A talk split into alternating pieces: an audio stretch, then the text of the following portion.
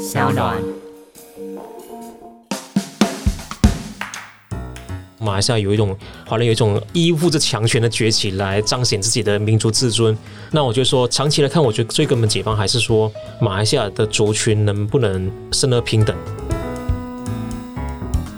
大家好，我是法律白话文的站长桂智。今天来到法科电台的是一本新书的作者《协同的原罪》，作者叫做杜敬轩。那他在这本书里面呢，介绍了白色恐怖的受难者的故事。很特别是说，我们在台湾在谈转型正义、谈白色恐怖的时候，我们谈的通常是直觉认为说受难者应该要是台湾人，因为是台发生在台湾的白色恐怖的故事。但是在这本书里面，他帮我们很清楚的整理了曾经遭受到白色恐怖待遇，可是他们却不是台湾人，他们是来自马来西亚的留学生。那来台湾之后呢，因为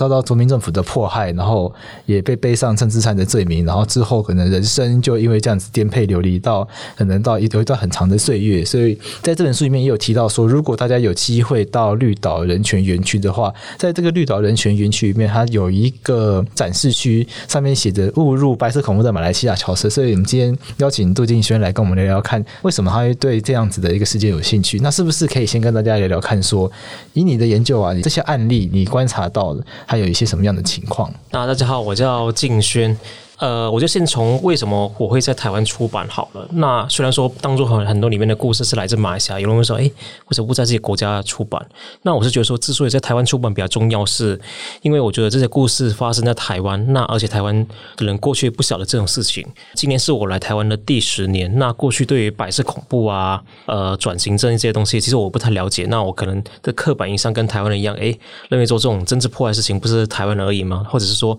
是本省人或外省人？那我觉得很多人在过去在谈转型正义、白色恐怖就说，都是审计斗争啊、蓝绿斗争啊。可是后来当我去绿岛知道这些事情之后，我觉得说它不是那么简单的。当这些悲剧的发生跟当时冷战的背景有关，然后也有跟国民党他基于一种正统中国的心态对海外华人的一种情绪勒索的一种产物。那可是很多人台湾人不知道。那我就说，在近几年台湾都在强调自己的国族身份认同吧，就认为说我是台湾人。那在这种对于国族纠葛的情况下，那我觉得从他们的身上故事可以看到，说其实当年一个政权如何基于一个国家国族身份的认同来破坏人群，我觉得是值得大家关注的。我们是不是先聊一些书里面的案例给大家分享？像是这书里面，其实我觉得可能贯穿整本书的是一个。可能是受害最深的吧，但是其他受害者，我想也是经历到很多苦难。但是这本书里面有一个一直提到一个很重要的一个角色是陈清生的故事。对对对，那是不是跟大家先介绍一下，说陈清生他在台湾他经历过的一些哪些事情？我为什么会想要写他的故事？那进而写成这本书，我觉得很感触很深，就是因为当我去绿岛知道这故事之后，我去 Google 一下，才发现说，哎，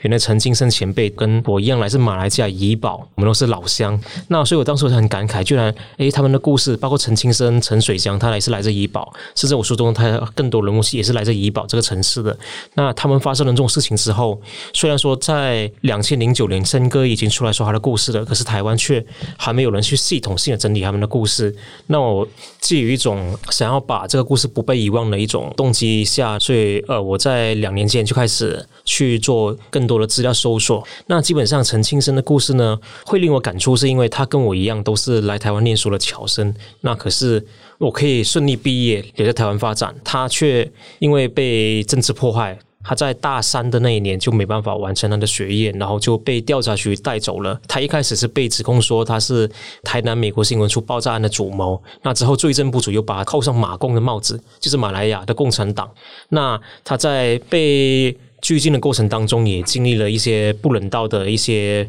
虐待，像是肉体上的折磨啊。之类的。那当时候，马来西亚跟台湾还有跟中华民国还有那个领事关系，当时候马来西亚政府有尝试去救陈清生，还有其他几个马来西亚侨生，可是都不成功。那因为当时候马来西亚政府支持中华人民共和国进入联合国，然后又碰上了马来西亚跟台湾断了领事关系，那最终他们就被判刑了十二年。他也这样在台湾失去了十二年的青春。那令我更感慨的是，这些无论是被逮捕或是被遣返的侨生，他们当时候被抓的时候，国民党是以他们是中国人的心态把他们抓起来的。可是当他们被放出来以后呢，却不给他们身份证，留在台湾，也不让他们回去。也像是以陈先生为例子，他出狱之后呢，他被迫流浪了三年，最终他才以死相逼之下，警总才发放身份证给他。他流浪了三年哦，对，就等于在台湾有三年，所以他其实还没有正式的身份，没有办法。对，因为很多政治犯他们回到社会之后，他们要去工作啊，成家立业，都会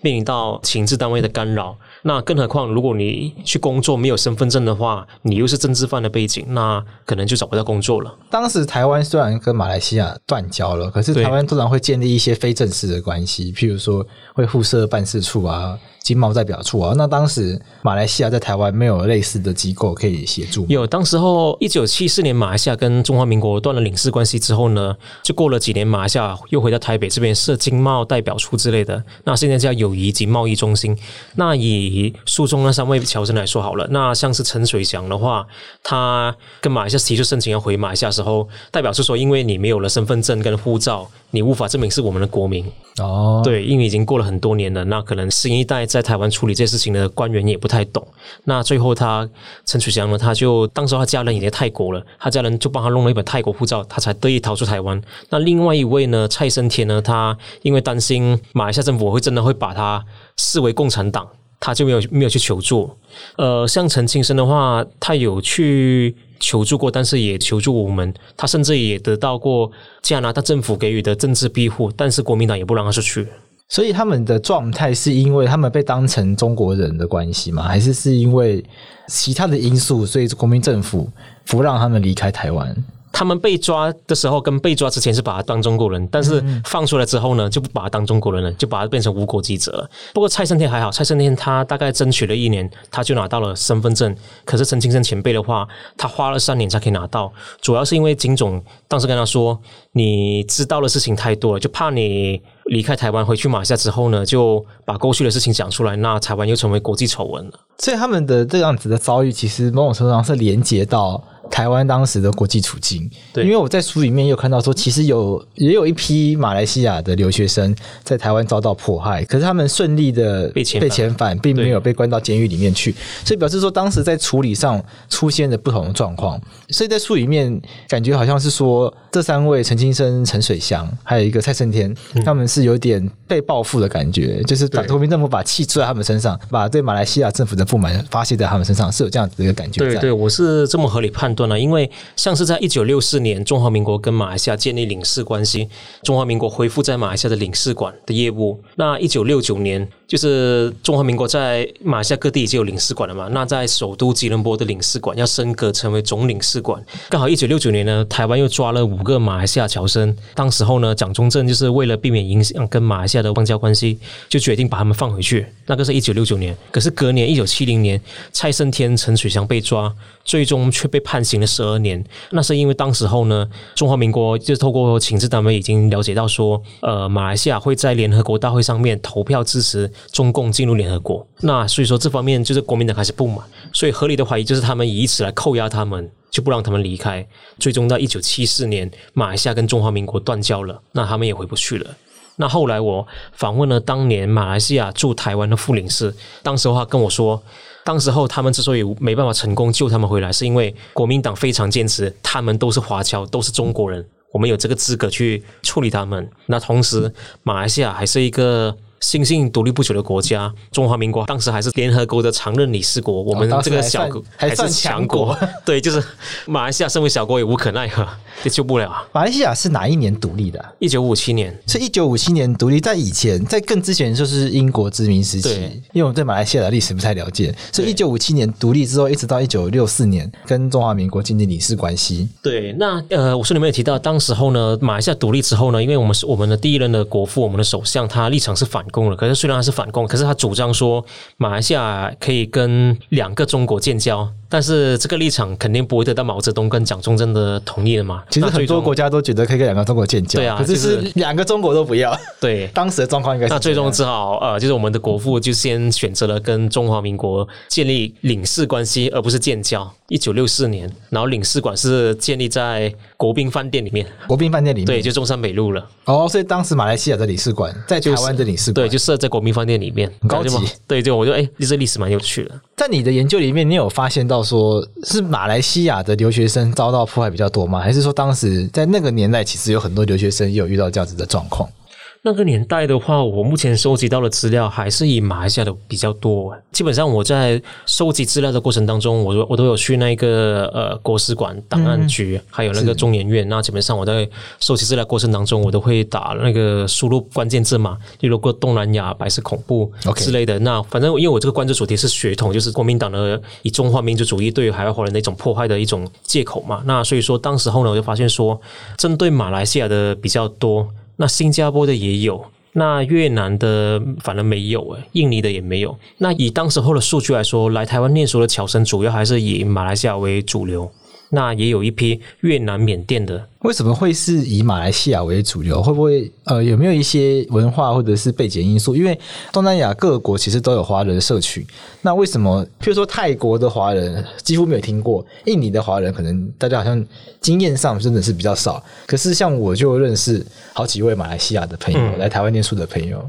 对，有个说法说印尼比较少，是因为当时候印尼刚独立的时候，那个苏卡诺总统他是立场是比较亲共的，所以说所以说他们就没办法来台湾。那像是泰国啊，可能就当地很多华人都已经同化了。那其实还有更多也有像是那个缅甸的啊，金三角。泰北地区的所谓的孤军的后裔，其实也有，就不少。那会不会是刚好是孤军后裔？他们呢会比较多是血统纯正嘛？然后当地的共产势力也不大，所以说这个案例也比较少。那马来西亚比较特殊，是因为马来西亚我们有比较保留的完整的华文教育体系，那就是我们有小学的华文教育小学，然后还有华文高中。那可是大学这一边的话的要念华文教育的大学的话是没有的，那的选择呢只能到呃大陆或者是到台湾。那所以说，因为大家都有这个升学的需求，所以说很多马来西亚华人就会选择来台湾念书。可是他们不会想要留在马来西亚念大学就好吗？就是以当时来说，当时候马来西亚的大学不多，而且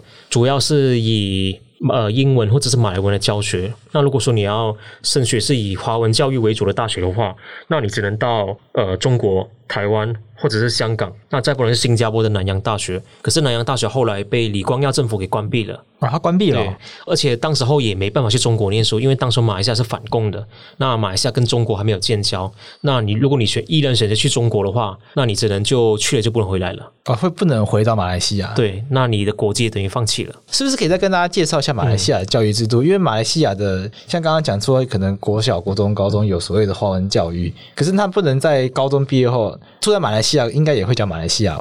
对，就是简单说，就是。马来西亚在独立之前呢，就是我们各个民族有自己自己的一个华文教育啊、马来语教育的学校嘛。那可是独立之后，那你一个国家，他当然是想象说我们要有一个统一的教育体系，那对统一的国民教育嘛。当时马来西亚政府就认为说，我们应该要在小学你们可以学习各自的母语，可是到高中、中学的阶段，那大家应该统一在一个学校，然后你上课都应该用马来文来教学。那可是华人会认为说，我们应该坚持我们的民族的教育，坚持我们的母语教育，我们。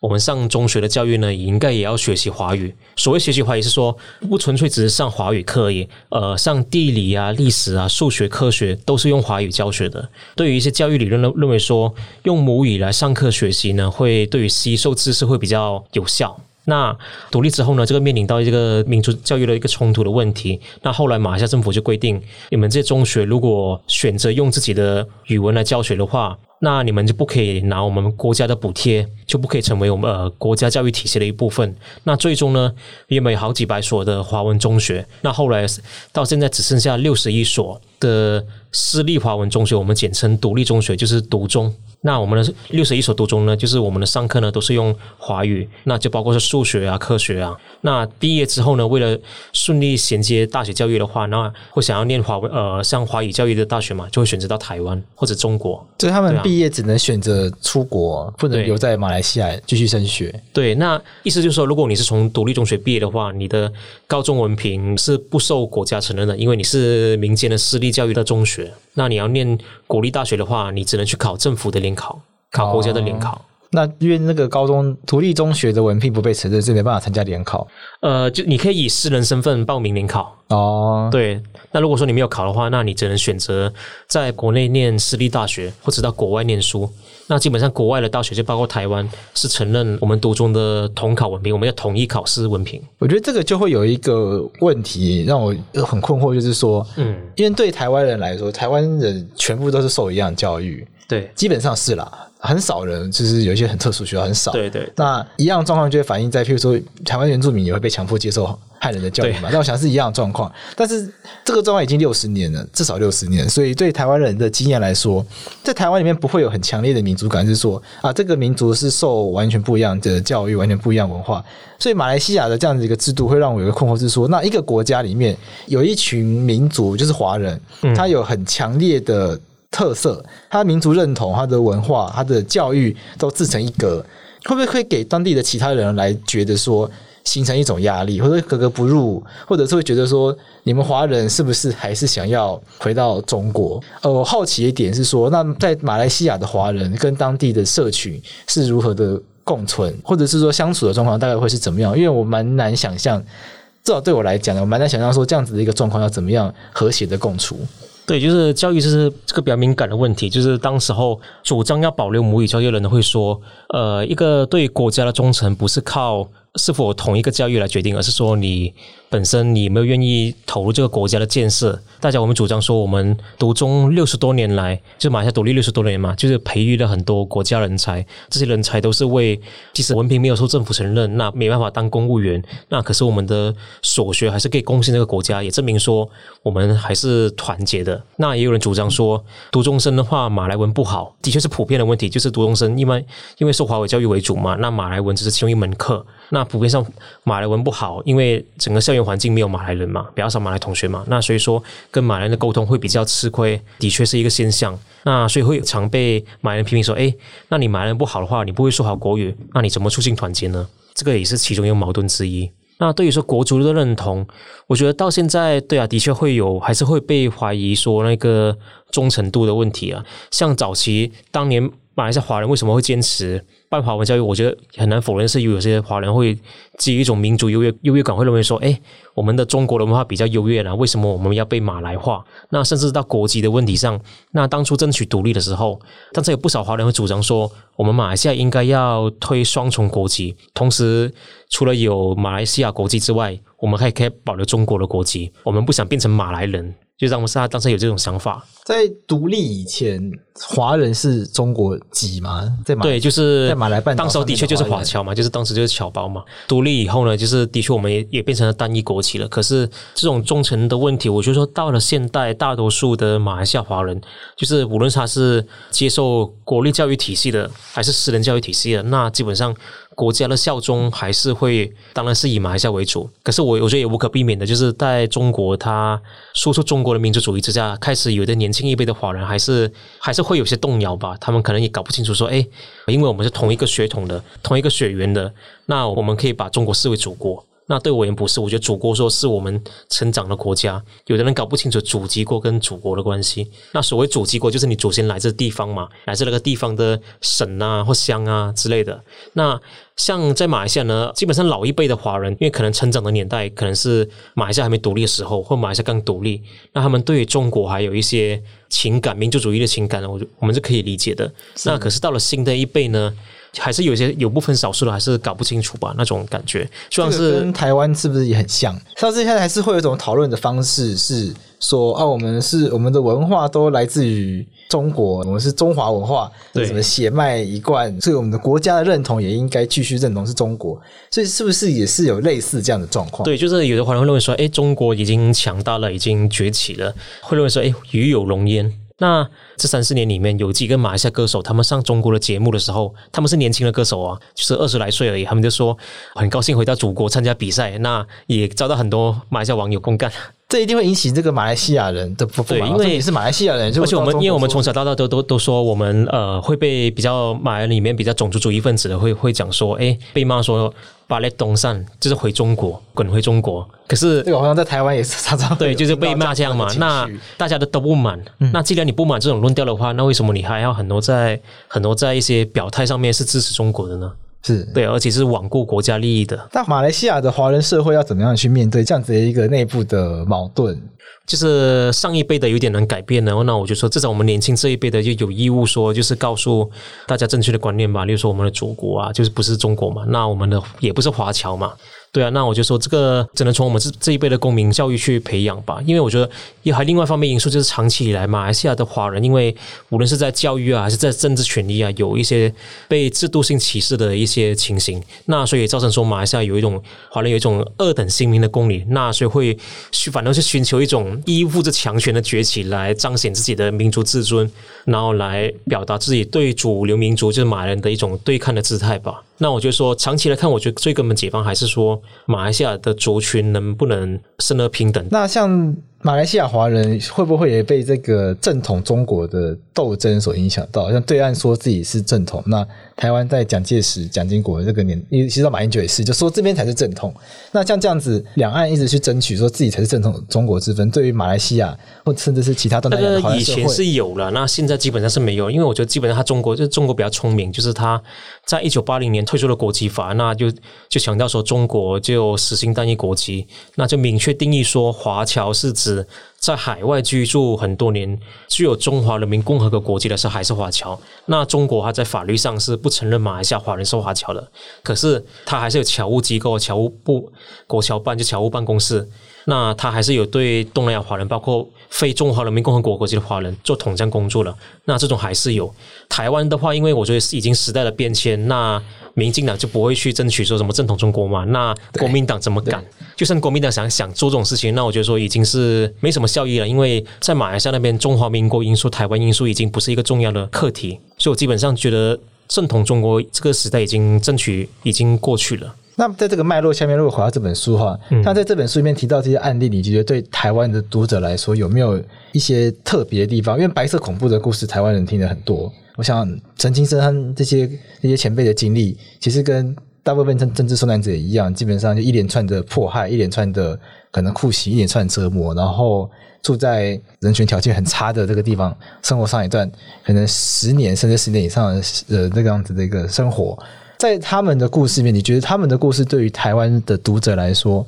相较于其他的白色恐怖案件，有没有更觉得台湾读者应该要从这些故事里面学到的东西？在这个故事里面，我觉得还是强调在于说，就是台湾人应该要，或台湾社会，包括民间政府，应该要尊重每个人的个体的认同。像是他们的故事嘛，就是当年台湾人就是一直被情绪勒索说，哎，你们都是中国人。当年他们被抓的时候，像是曾经是他们被抓之后呢，就是金总有告诉台湾外交部，就告诉我们说，假设马来西亚主张说他们嘛是马来西亚公民的话，那怎么办？那我们可以主张说，因为他们承认自己是中华民国国民，那所以说我们可以这样对付他们。那所谓承认，就是当年他们填侨生报名表格的时候，就有填他们的祖籍是来自中国，那所以说把就把他们当中国人的。还有像另外一个泰国华侨。呃，徐春泰他当年被抓过来，是因为台湾政府主张说，哎，从泰国带过来的话，泰国政府会被抗议。内部讨论后就觉得说，哎，这个是没问题，因为徐春泰他的祖先是来自中国，所以他也是中国人。那还有另外一个更夸张的是，摩里西斯的徐英，他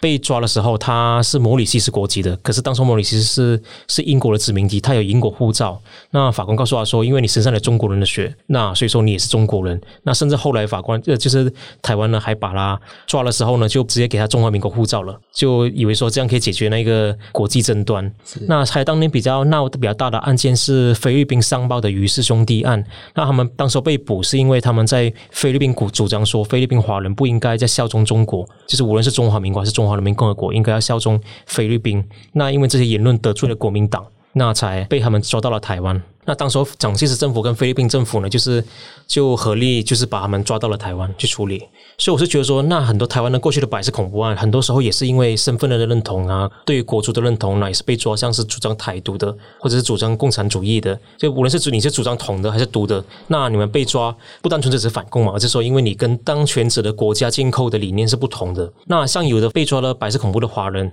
像是菲律宾的余氏兄弟，他们主要是因为跟国民党的。国足理念不同嘛，他们主张说我们不应该再成为侨胞嘛。那其他被抓的，像陈金山案例啊、陈水祥啊、蔡胜天他们案例，他们被抓其实也不是因为他们不承认自己是华侨而被抓，而是因为国民党他因为戒严嘛，那很多底下情治单位的鹰犬，他们可能为了奖金、为了业绩，那就把他们抓满。最终这个血统呢，就是他们合理化的一个手段。那我是觉得说，从他们案例当中可以看到很明显的是赤裸裸的国家制度的暴力，因为不是因为你不承认你是华侨所以被抓，而是因为刚好我们有这个制度可以合理化来来这样抓你，一直到现在，呃，就看到说当年这个侨生的制度存在，一直到现在为止还是一样的。OK，那以你的角度来看呢？我们刚刚谈的很多都是白色恐怖的受难者，他侨生这个制度变成国家用来合理化暴力的一个手段。对。你会觉得侨生这个制度是有必要的吗？呃，我可以尊重它的存在，因为像是中国它也有侨生制度嘛，那印度好像也有，就每个国家它可能对于在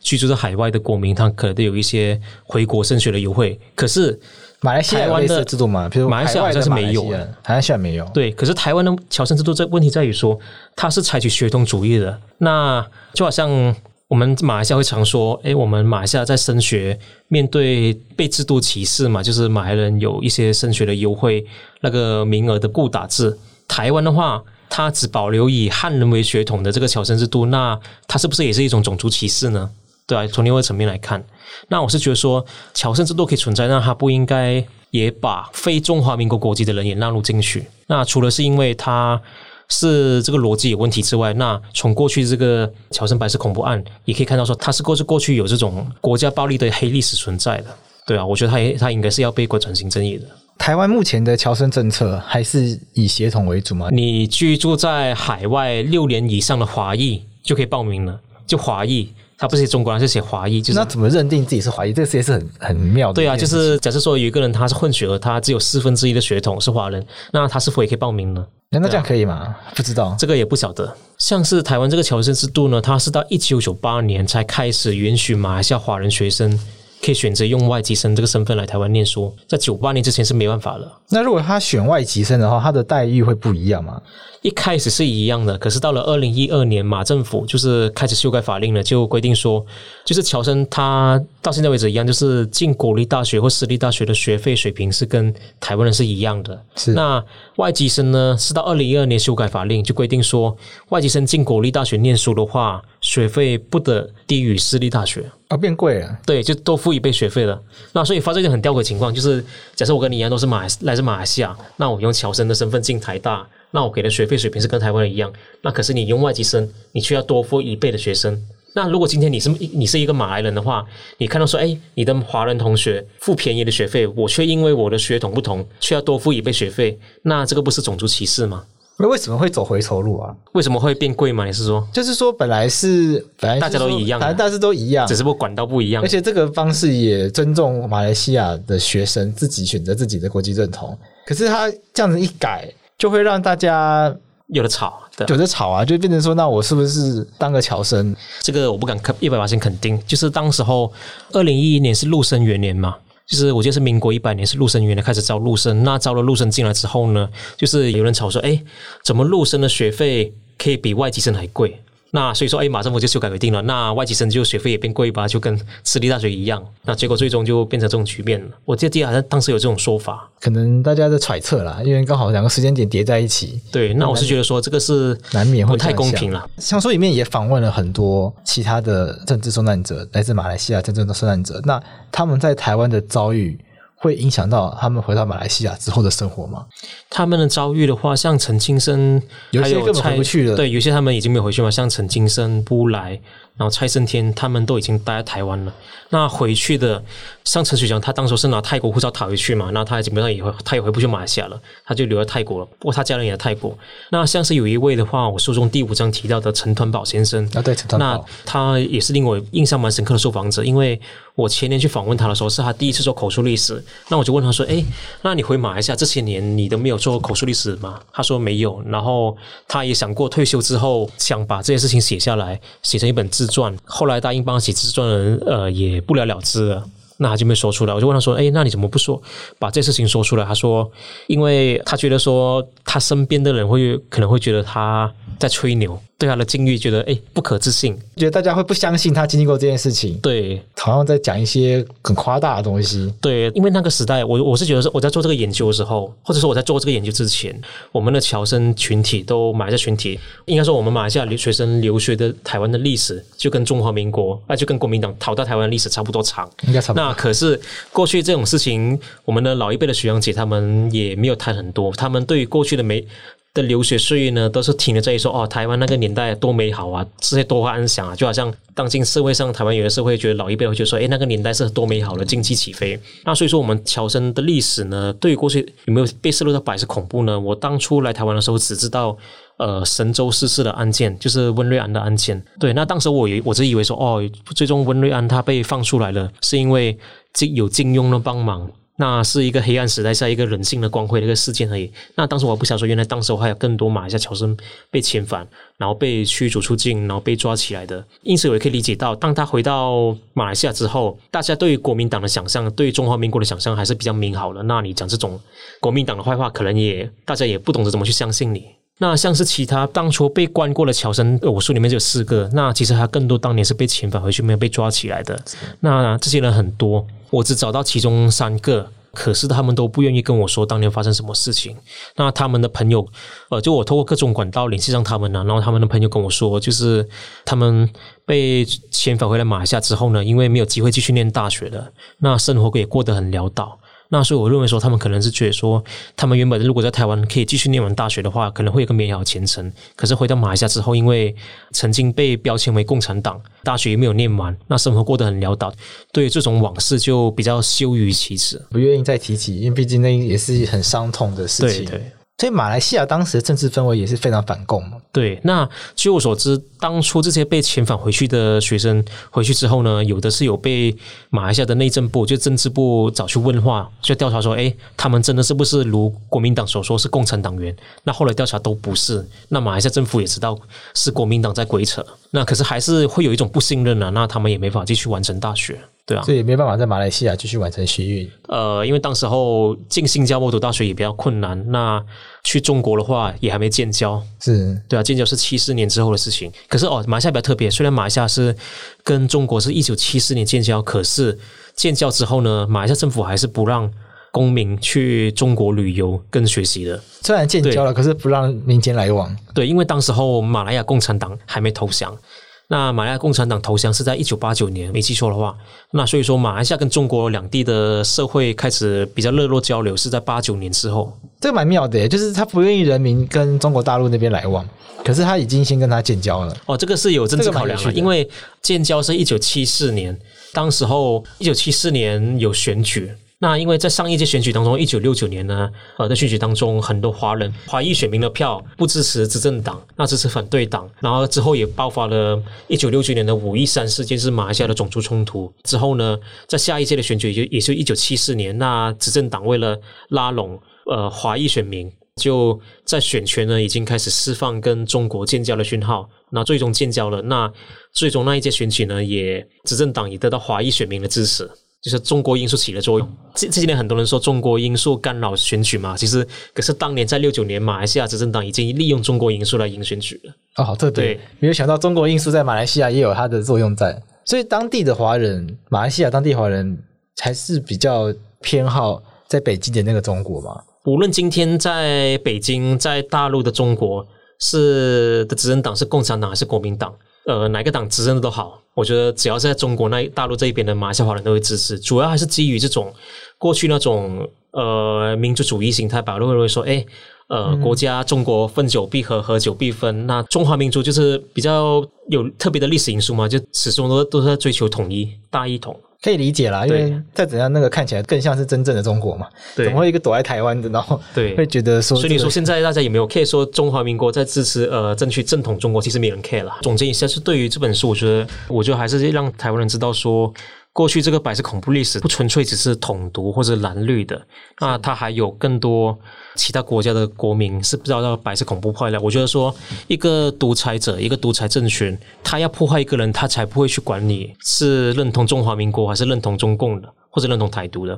他要破坏一个人的人群的话，是肯定会。人有各种理由的，那其实像书里面有提到嘛，有好几个侨生，他们当年被摆是恐怖了，他们当时候的国族认同就是认同中华民国是正统中国，那反而还是遭到国民党迫害，迫害，没有因为这样子逃过一劫，就是会让人觉得有点不胜唏嘘。是。对啊，我自己看完这本书之后，我觉得有一个很重要的事情是在台湾常常会有所谓的呃文化的认同跟国家认同分不清楚的状况。因为如果一直拿台湾人自己来讲的话，就会觉得看不清楚。但我觉得从这本书的话，就会突然变成第三者，看到马来西亚的学生在台湾也经历过类似的遭遇，明明是马来西亚人，可是硬要被讲成是。中国人，然后被拿来当成一个 propaganda。再举一个例子好，好吗？好啊。还有像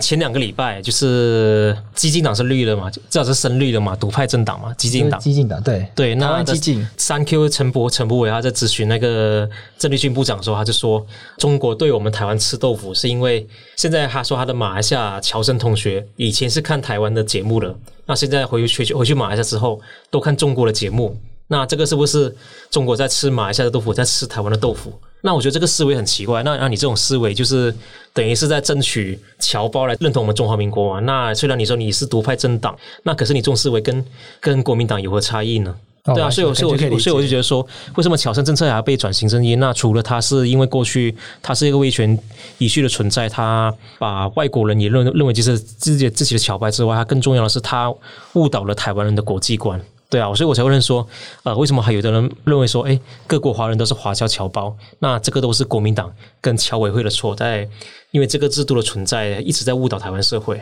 即使是你是独派的，可能也会被误导。确实，因为我相信大多数台湾人从小到大没有意识过这个问题，因为在教育的时候，可能包括家里面和长辈都这样讲，都会把。中华，就这“中华”这两个字出现在太多地方。中华民族、中华民国、华人、华人又会等于中国人。那现在当然越越来越少人这样觉得，可是以前就就会觉得说啊，你会讲中文，看起来黄皮肤同，然后就会说同文同种呢，就自然一点就说，那你应该要是中国人。可是这样的思维忽略掉一件事情是，人家这群人他就真的。已经是住在其他国家，而且已经跟当地的社群有些连，已经有他的连接，已经可能已经落叶生根在其他国家。他即使在文化上面是跟我们有所连接，我们不应该理所当然的认为说他就要来认同我们所认同的这个中国。那即使到了现在，我们已经越来越多台湾人会觉得说自己是台湾人而不是中国人。所谓认同台湾人也同时认同中国人的比例也在下降中。可是很有趣的是，我会觉得说，即使是只认同自己是台湾人的这群人。他也未必会发现自己在思考这件事情的时候，比如遇到可能来自东南亚的华人朋友，来自美国的华人朋友，然后来自可能欧洲的华人朋友，还是会理所当然的觉得啊，他就是跟我们同一国的人。所以这样子的一个思考方式，就透露出说我们在思考。国家认同这个问题上面，我们还没有很认真的把问题搞清楚，嗯、还是一直现在卡在这个协统的这个思维，或者以中国为中心的一种主义，就不自觉的还是流露出是以以中国为中心，就觉得说啊，我们都是华人，那我们就应该要去尽量去争取他们认同，来认同我们。可是人家其实，在国家的认同上面，很可能早就已经是认同他自己当地他所生活的那个国家。那我想这个会是。这本书除了告诉我们白色恐怖的教训之外呢，它也告诉我们说，其实我们有很多观念，过去白色恐怖时期或者过去威权时期留下来的一些观念，它是需要我们花更多时间去注意，然后去改变它的。对，那我想是不是这也是这本书给我们一个很大的价值？是我相信很多给很多的听众朋友去体验一下，其实自己可能真的从来没有意识到有这样子的状况。那我们今天谢谢静轩到我们节目来跟我们分享《协统的原罪》这本书的内容，也跟我们讲了很多让我们觉得很深刻的教训的这些白色。恐怖的故事呢，也让我们看到台湾人对于自己的国家认同有很多是过去威权时代留下来，我们需要再重新思考的地方。好，那我们谢谢俊轩，谢谢郭子。